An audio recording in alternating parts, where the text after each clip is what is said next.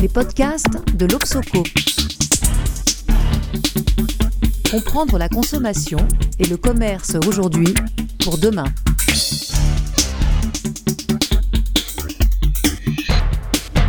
Bonjour, bienvenue dans ce nouvel épisode du podcast de l'Obsoco, Société et Consommation, consacré aujourd'hui à l'agriculture. Voilà, c'est Philippe Moati qui est aux commandes. Alors, l'agriculture, en fait, pèse d'un poids relativement modeste dans l'économie française, à peu près 1,5% de l'emploi, à peine un peu plus du PIB, et pourtant nous sommes un pays qualifié d'agricole. Pour autant, l'agriculture se trouve aujourd'hui au cœur d'enjeux considérables. J'en vois au moins quatre que je vais lister rapidement.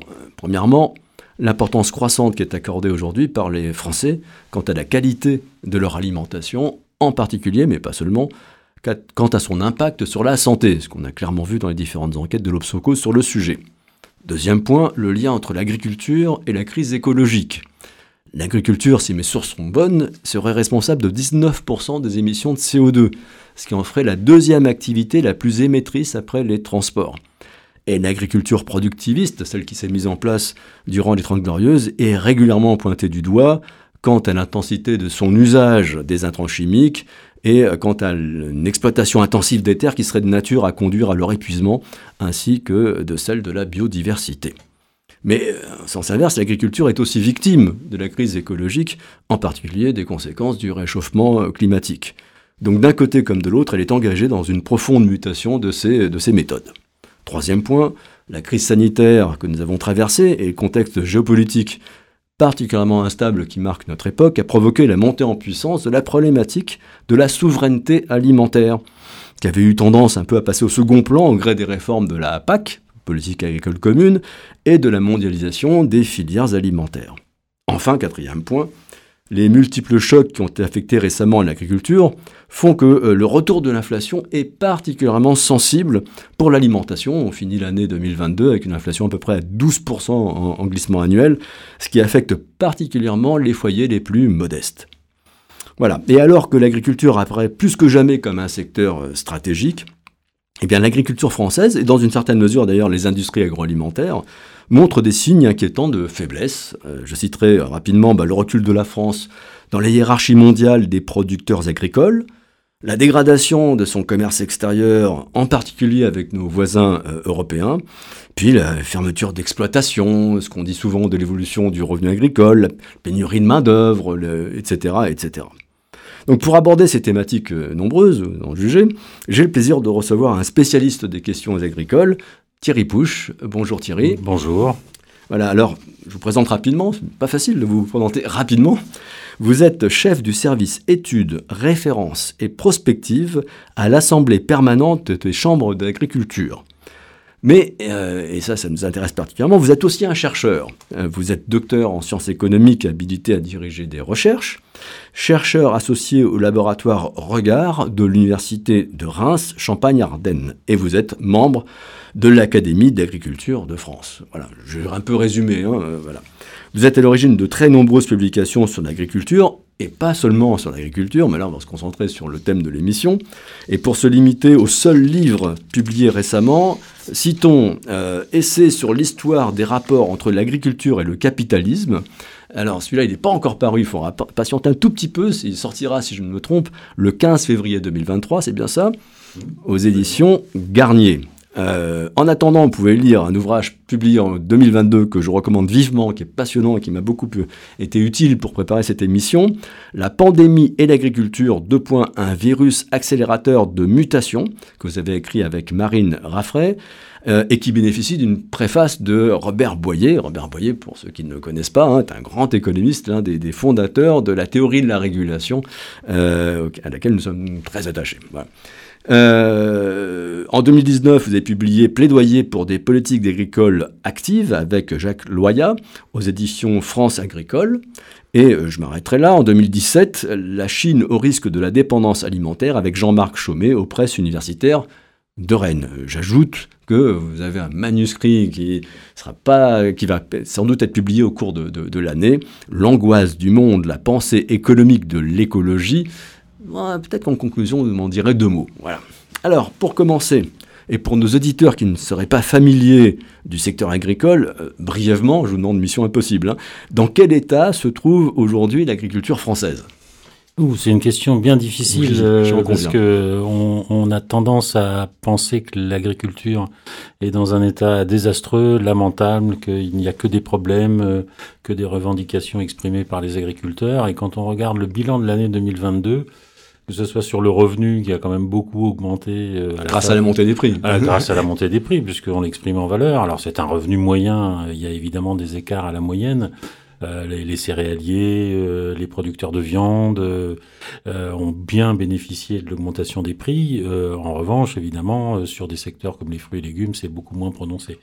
Mais globalement, le revenu a bien augmenté et surtout sur l'année 2022, on va en parler tout à l'heure, mais le commerce extérieur a opéré un redressement absolument fulgurant puisqu'on devrait terminer l'année 2022, on n'a pas encore tous les chiffres, il nous manque deux mois, mais aux alentours de 10 à 11 milliards euh, d'euros, alors que sur l'année 2020, en pleine pandémie, on euh, euh, on était descendu à 5 milliards d'euros d'excédent, donc on a opéré une belle remontée, là aussi à la faveur des prix, mais aussi évidemment à la faveur du taux de change de l'euro qui était eh particulièrement favorable. Et eh oui.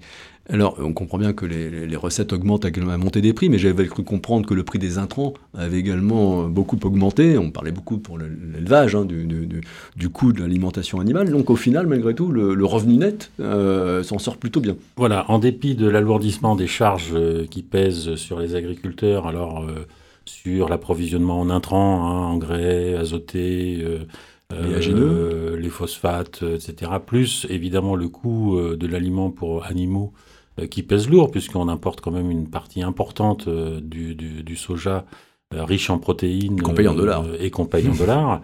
notre principal fournisseur dans l'Union européenne, c'est le Brésil désormais. On, a, on s'est un peu détourné des États-Unis, même si ça reste un fournisseur important.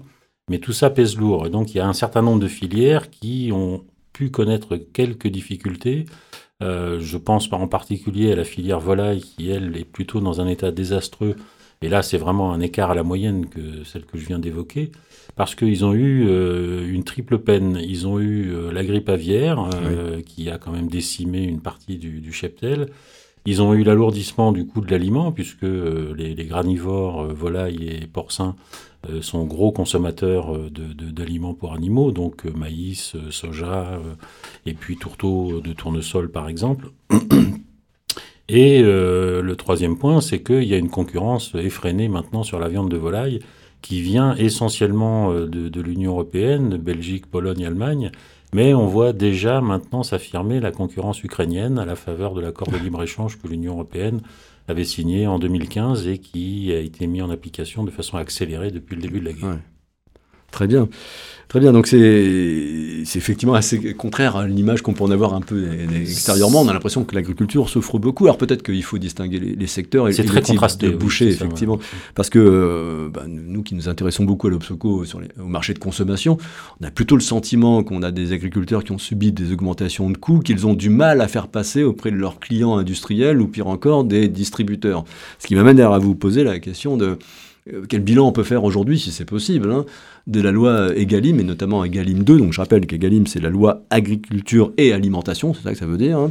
Deux volets, euh, je ne rentre pas dans les détails. Le deuxième volet visait expressément hein, à permettre aux agriculteurs de faire passer plus facilement les augmentations de coûts dans les augmentations de prix à leurs clients industriels et distributeurs. Voilà, c'est ça. C'est-à-dire qu'il y avait eu une première version et puis une seconde euh, dans laquelle il fallait insister sur le rééquilibrage euh, des rapports de force au sein des filières entre l'amont et l'aval en tenant beaucoup plus compte de, de, l'alourdissement des coûts de production euh, auprès des transformateurs et eux-mêmes pouvaient répercuter ça sur les, distributeurs. Et ça, c'était avant la vague inflationniste. Et c'était avant la vague inflationniste. C'était déjà difficile à l'époque.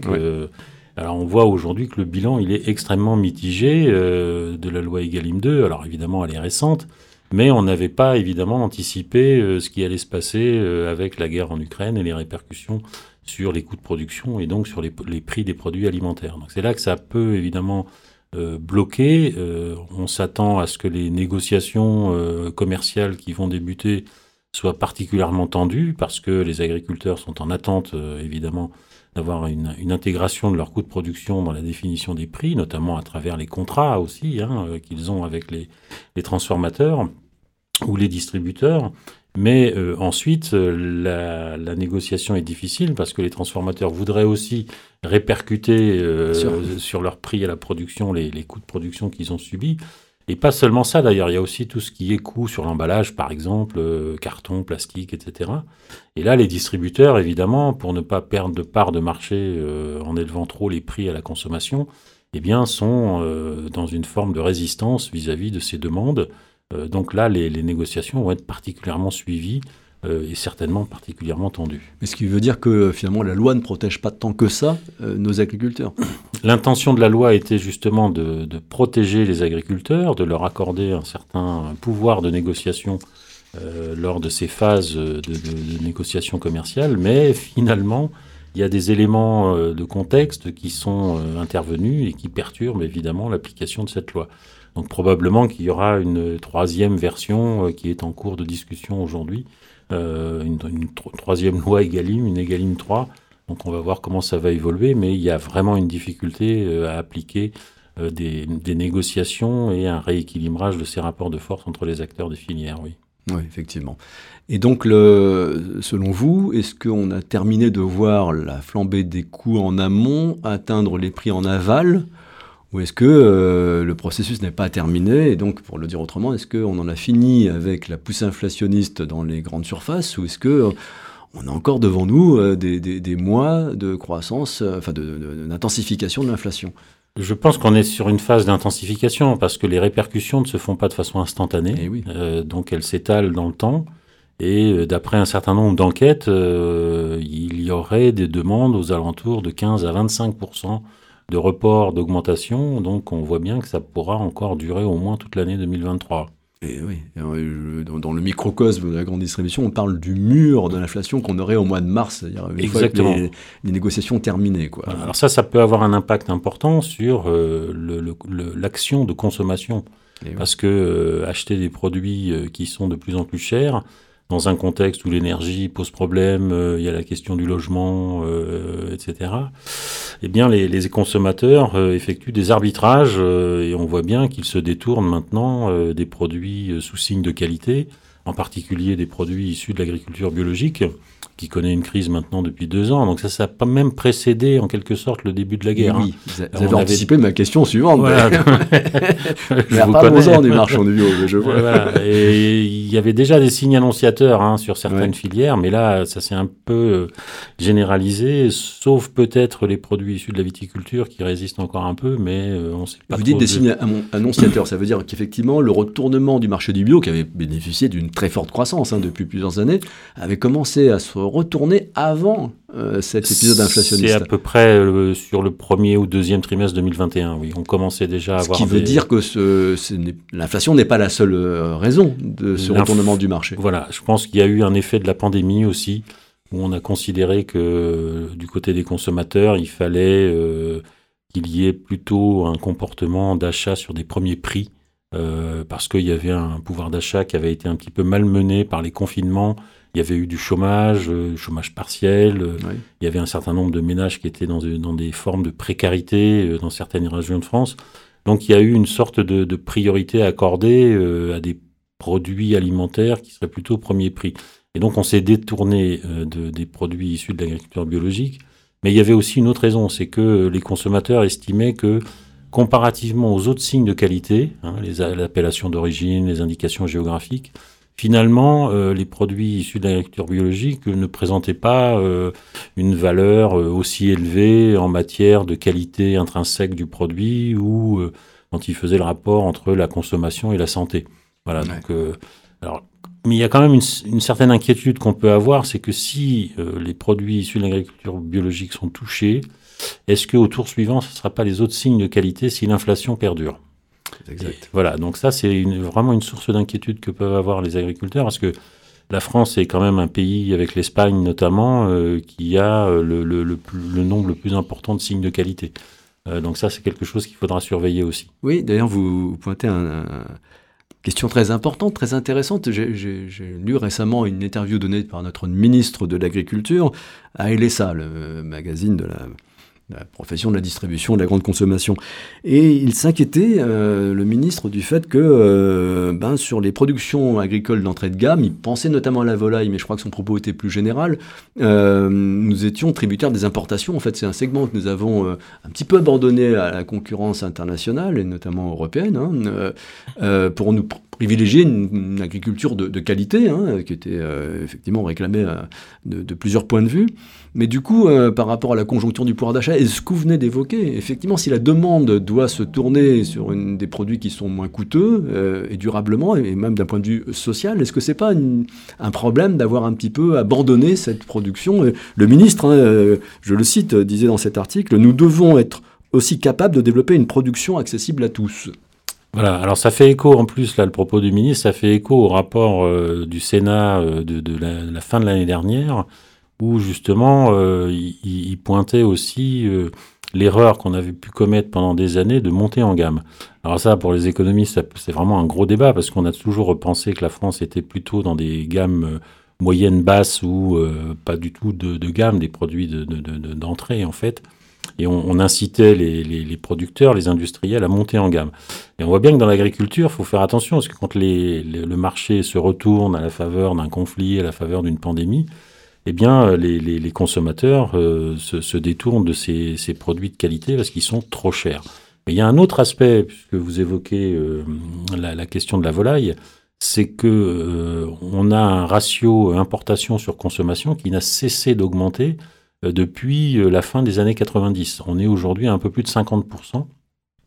Ce qui veut dire que notre marché intérieur, il est euh, comment, satisfait par des importations de plus en plus massives. En fait, ça se voit pas tellement dans les magasins parce que c'est surtout la restauration hors voilà, foyer. Hein, c'est à la fois l'industrie et les rôtisseries et la restauration hors foyer. Donc ça, c'est intéressant parce que à l'heure où on veut justement développer, par exemple, des projets alimentaires territoriaux pour de la restauration dans les collectivités territoriales, les écoles, les maisons de retraite, etc., eh bien, il y a une question qu'il faut se poser. Euh, quel est le producteur qui peut approvisionner un projet alimentaire territorial, sachant que on a dépassé les 50% en matière d'approvisionnement du marché intérieur alors, c'est assez important parce que ça pose la question du fonctionnement même de l'Union européenne, puisque les trois premiers fournisseurs de la France en, volaille et en poulet, hein, la volaille c'est très large, il y a des palmipèdes, il y a de la pintade, etc. Mais rien que sur le poulet, on voit bien que c'est la Pologne qui est aujourd'hui le premier fournisseur, suivi de la Belgique et ensuite de l'Allemagne.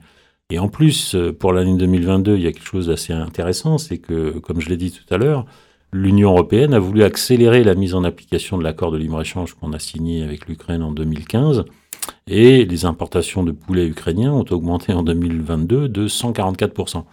Donc, alors c'est sur des volumes beaucoup plus euh, restreints hmm. comparativement aux trois pays que je viens d'évoquer, mais euh, ça pose quand même la question, à l'heure où on parle de souveraineté et d'autonomie alimentaire, euh, comment on va rétablir une production qui a été fortement endommagée dès le milieu des années 90 avec des accords de libre-échange de l'OMC, plus ensuite des accords de libre-échange bilatéraux, tous les contingents à droit réduit ou nul qu'on accorde euh, aux pays avec lesquels on signe ces accords pose la question de savoir euh, évidemment ce que va devenir la production française de, viande de volaille. Mais si je comprends bien, cette importation de viande de volaille, c'est plutôt de la volaille élevée en batterie. on est loin des, des, critères de qualité attendus par le consommateur lorsqu'il achète un poulet entier, en tout cas. Voilà. Alors il faut distinguer ce qu'on évoquait sur la restauration hors domicile et l'industrie et les rôtisseries. Euh, de, de, la consommation euh, dominicale où on a plutôt là un acte mm. d'achat qui se porte sur des produits label rouge ou sur des produits euh, sous signe de qualité, AOC, etc., produits avec du grain à la ferme, etc. etc. Là, c'est le, le, consommateur, il sait à peu près ce qu'il doit acheter le week-end pour le repas familial et ce qu'il doit consommer la semaine parce qu'il va dans des cantines d'entreprises. Oui, ça pas très bien l'origine de la qui, voilà. grignote. Euh, donc ça, crée une sorte d'injonction contradictoire quand même. C'est-à-dire qu'il faut faire de la qualité, mais en même temps, pas seulement sur le plan gustatif d'ailleurs, hein, mais mmh. bien-être animal, euh, euh, respect de la terre, etc. Mais en même temps, mmh. il faut aussi faire de la, productivité, du rendement et baisser les coûts. Quoi. Voilà, et ça, quand on veut baisser les coûts, on s'adresse plutôt à une, une, puissance étrangère pour avoir les, quantités disponibles à un coût euh, raisonnable pour que le consommateur puisse euh, consommer ça sans trop euh, avoir un ticket à la cantine le midi qui lui soit trop lourd dans le porte-monnaie. Très bien. Euh, vous, avez déjà abordé le thème, j'aurais qu'on l'approfondisse un petit peu, la question de la souveraineté. Donc c'est revenu en force avec la crise sanitaire, mmh. parce qu'on s'est rendu compte, mais en fait c'est le grand public qui ne le savait pas, que euh, la mondialisation euh, engendre la spécialisation internationale, et quand on est spécialisé, ben, par définition, on, se concentre sur ce qu'on sait faire le mieux, et puis on, est dépendant de l'étranger pour le reste. Hein. donc ça crée des dépendances. Alors c'est pas très grave lorsqu'il s'agit de, je sais pas, des vêtements ou de produits non stratégiques en gros, hein, mais sur l'alimentaire, euh, un, pays qui dépend de l'étranger pour euh, se nourrir et, de pays éventuellement qui ne seraient pas forcément toujours des pays euh, amis, mmh. ça crée, ça, peut devenir un problème géopolitique. Alors, est-ce que c'est réaliste cette idée de comment dire, de, tendre vers le, la l'autonomie alimentaire, euh, sachant que quand même le gros de nos, échanges se font avec nos partenaires de, l'Union européenne. Donc ça va se penser à l'échelle de la France, ça va se penser à l'échelle de, l'Europe. Euh, comment vous voyez cette question là Ça, c'est une grande complexité, hein, parce que, euh, comme vous l'avez dit, on avait eu tendance à, à voir la souveraineté s'effacer avec la mondialisation. Hein, on, avait l'impression que les, les avec la mondialisation, des chaînes de valeur pouvaient s'établir et euh, il pouvait y avoir des emboîtements euh, de, spécialisation. Euh, il y avait eu un retour en 96 lors du sommet mondial de l'alimentation de cette notion de souveraineté alimentaire qui émanait de l'ONG Via Campesina. Donc elle s'était invitée à ce sommet organisé par la FAO et pour les pays en développement, là c'était plutôt ciblé sur ces zones-là, il était question de leur accorder la souveraineté alimentaire pour justement échapper euh, au principe du libéralisme international, au consensus de Washington qui les poussait vers des spécialisations euh, d'agriculture d'exportation plutôt que d'agriculture vivrière. On s'est aperçu que personne n'avait vraiment suivi via Campesina, en tout cas en Europe occidentale, et en France en particulier. Et à la faveur de la pandémie, euh, en plus avec la guerre, évidemment, on a pris conscience qu'on était dépendant pour certaines matières premières. Alors on évoquait le soja tout à l'heure, voilà, ça c'est un exemple type. On vient d'évoquer le, poulet. Euh, donc on, a, on assiste à un retour de la souveraineté alimentaire. Alors il y a plusieurs problèmes qui se posent. D'abord sa définition. Euh, ensuite l'aspect historique, parce que au moment de la formation de la politique agricole commune, l'un des objectifs, hein, c'était l'article 39, euh, c'était d'atteindre une certaine autosuffisance alimentaire. À l'échelle de l'Europe, du marché commun. À l'échelle du marché commun, donc ils étaient que 6 à, l'époque. Mais quand même, euh, c'était important, puisqu'il y avait quand même une grande puissance agricole, qui l'est toujours d'ailleurs, c'est la France, et qui a permis en un temps record d'atteindre l'autosuffisance en céréales, en produits laitiers, en sucre, euh, et puis en viande porcine. Donc on était, alors on avait fait des choix politiques, d'où euh, la question de la souveraineté, c'est choisir ce qu'on doit produire par soi-même et pour soi-même.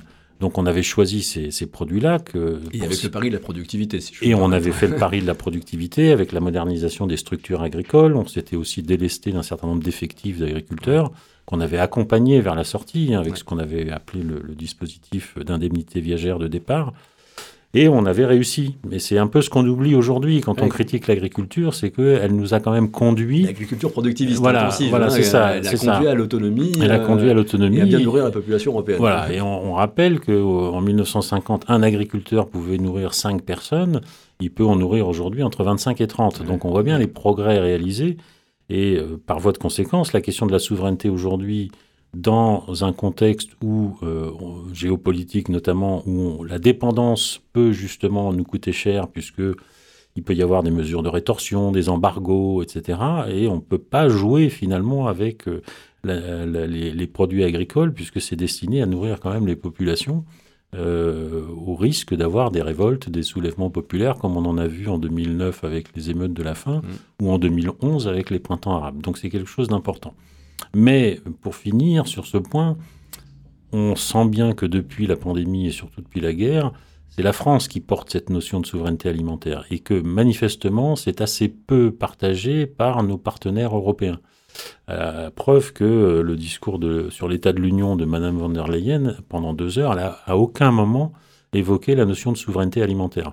Euh, et en plus, il y a une contradiction assez, assez grave, c'est que on peut avancer la notion de souveraineté alimentaire, mais tout en signant du côté de l'Europe des accords de libre-échange qui, comme on l'a dit tout à l'heure, ouvrent les frontières commerciales avec des contingents à droit de douane réduits ou nuls, et qui peuvent donc se télescoper avec la recherche. Voilà. Mercosur, le CETA, l'Ukraine. Euh, on vient de signer un accord avec le Chili qui actualise un, accord antérieur. On a signé il n'y a pas longtemps un accord avec la Nouvelle-Zélande. Euh, donc sur les produits laitiers, la viande ovine, ça va poser problème. Parce qu'on n'a pas évoqué la viande ovine, mais on, est à, on, euh, on peut s'auto-approvisionner à hauteur de 50%. Et ça, ça fait déjà très longtemps. Mmh. Et donc pour essayer de remonter, il faudrait installer des jeunes il faudrait accorder un certain nombre d'aides, justement, parce qu'il y a souvent des, zones à handicap naturel. Donc tout cela est très très complexe et très contradictoire. Justement, c'est une bonne transition euh, pour parler un peu des politiques publiques. Euh, je crois comprendre d'ailleurs en vous entendant qu'il faudrait peut-être distinguer politique publique de la France et politique publique de, la Commission européenne, de l'Union européenne. Euh, mm. en, France, où est-ce qu'on en est? Est-ce qu'il y a des revirements en la matière? Cette idée de souveraineté, est-ce que ça a provoqué une modification des axes politiques prioritaires?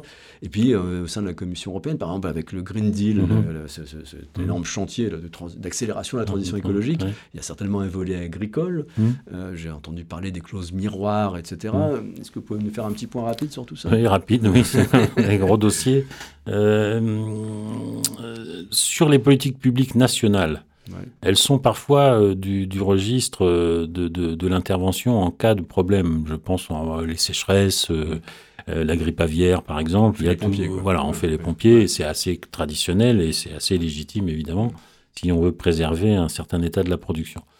Ensuite, en revanche, sur la, politique de la Commission européenne, jusqu'à ces dernières années, euh, finalement, c'était une politique agricole commune. C'est-à-dire que les règlements étaient communs, avec quelques différences près, selon évidemment la variété des, agriculteurs qu'on avait. Mais euh, là, il y a quelque chose qui euh, est assez important à retenir, c'est que depuis le mois de janvier, on est rentré dans une nouvelle PAC qui, prend, qui a pris deux ans de retard déjà, avec les, les, problèmes qu'on a connus, la pandémie notamment. Euh, les, problèmes sur la définition du budget européen consacré à l'agriculture, évidemment. Mais ce qui euh, distingue cette nouvelle réforme, c'est qu'elle euh, elle repose sur des plans stratégiques nationaux. C'est-à-dire qu'au titre de la subsidiarité, chaque État a élaboré un plan qui lui est propre et qui a été validé ou retoqué, mais validé in fine, par la Commission européenne. Euh, parce que ça doit correspondre avec les objectifs généraux euh, de, la Commission sur euh, la résilience des exploitations, sur l'environnement et puis sur le social. Mais c'est assez intéressant et on va observer ça pendant les, années qui nous séparent de 2027, fin de cette réforme. et donc on va préparer une autre réforme à partir de 2028, en 2024 à peu près. Euh, on va regarder si ces plans stratégiques nationaux ne vont pas créer des distorsions de concurrence, eh parce qu'ils sont différents euh, entre les États membres, même s'ils entendent respecter évidemment les, directives de la Commission. Mais peut-être que là, on va avoir de nouvelles sources de distorsion de concurrence euh, qui confirmeraient finalement que l'Union européenne est devenue un espace de rivalité commerciale. donc ça, c'est assez important. et au-delà de ça, il y a toujours du côté des agriculteurs français des, propos qui sont euh, dirigés vers les problèmes d'application euh, des règlements européens euh, qui ne se font pas de la même façon, qui sont assez divergents entre un pays comme l'Espagne ou un pays comme les Pays-Bas ou, nous. et en plus, ils se plaignent que les, autorités françaises surréglementent en quelque sorte. Mmh. donc là aussi, il y, y, a encore plein de chantiers dans l'Union européenne pour essayer de faire converger ce qui existait avant. Hein. À l'origine de la PAC, c'était ça, c'était des règlements communs, des prix communs. Euh, bon, là, ça a beaucoup évolué et je pense que là, on est dans une situation assez périlleuse. Et euh, au fil des réformes de la PAC, on, s'est orienté de plus en plus vers une libéralisation hein, de, l'agriculture et, et la régulation par les marchés agricoles mondiaux en réalité. C'est cela même, Et, j'ai cru comprendre que l'objectif d'accélération de la transition écologique pouvait conduire à une sorte de machine arrière hein, sur ce, plan, notamment avec fameuse clause miroir, c'est-à-dire d'imposer à nos, euh, nos partenaires mmh. euh, vis-à-vis desquels on nous importons de respecter les mêmes conditions euh, environnementales que ce qu'on impose à nos agriculteurs. Voilà. C'est crédible? Alors sur le papier, c'est crédible puisqu'il faut imposer une certaine réciprocité dans les procédés de fabrication et dans le respect d'un certain nombre de normes environnementales. L'exemple type, c'est le soja euh, brésilien que nous importons euh, et qui serait à l'origine de la déforestation. Euh, bon, sauf que l'Union européenne là s'expose quand même à des phénomènes de récrimination, de représailles, de mesures de rétorsion, parce que c'est considéré comme des sources de protectionnisme cachées euh, et donc, euh, un certain nombre de, pays, comme les États-Unis et le Brésil, ont manifesté leur désaccord, euh, évidemment. Mais vous évoquiez tout à l'heure le cas du Green Deal, avec notamment sa, branche de la ferme à la fourchette, Farm to mm. Fork, où il s'agit de réduire l'usage des engrais, des pesticides, de passer sur des surfaces consacrées à l'agriculture biologique à hauteur de 25%. Donc déjà, par rapport à la crise de l'agriculture biologique, c'est assez eh paradoxal. Euh, mais en plus, il y a eu un, certain nombre d'études d'impact qui ont été menées sur ce Green Deal euh, par l'université de Wageningen, euh, l'université de Kiel en Allemagne, les États-Unis. Le ministère de l'Agriculture a fait une grosse étude et la Commission elle-même. Et c'est assez frappant de voir que ça converge pour dire que si l'Union applique son Green Deal, on va avoir un décrochage de la production agricole européenne. Donc dans le contexte actuel où on a des inquiétudes sur la sécurité alimentaire, euh, il y a des messages qui ont été envoyés à la Commission, mais qui évidemment résistent pour dire on ne reviendra pas en arrière, il faut appliquer ce Green Deal. Écoutez, c'est passionnant. Hein. Moi, je resterai des heures à vous poser des questions. Je, déduis de ce que j'ai entendu quand même qu'on est face à.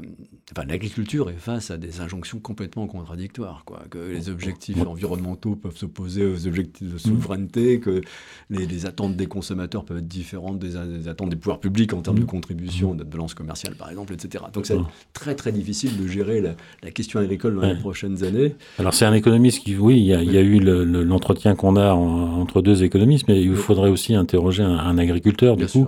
Ils sont un peu perdus parfois avec ces injonctions. Voilà, exactement. exactement.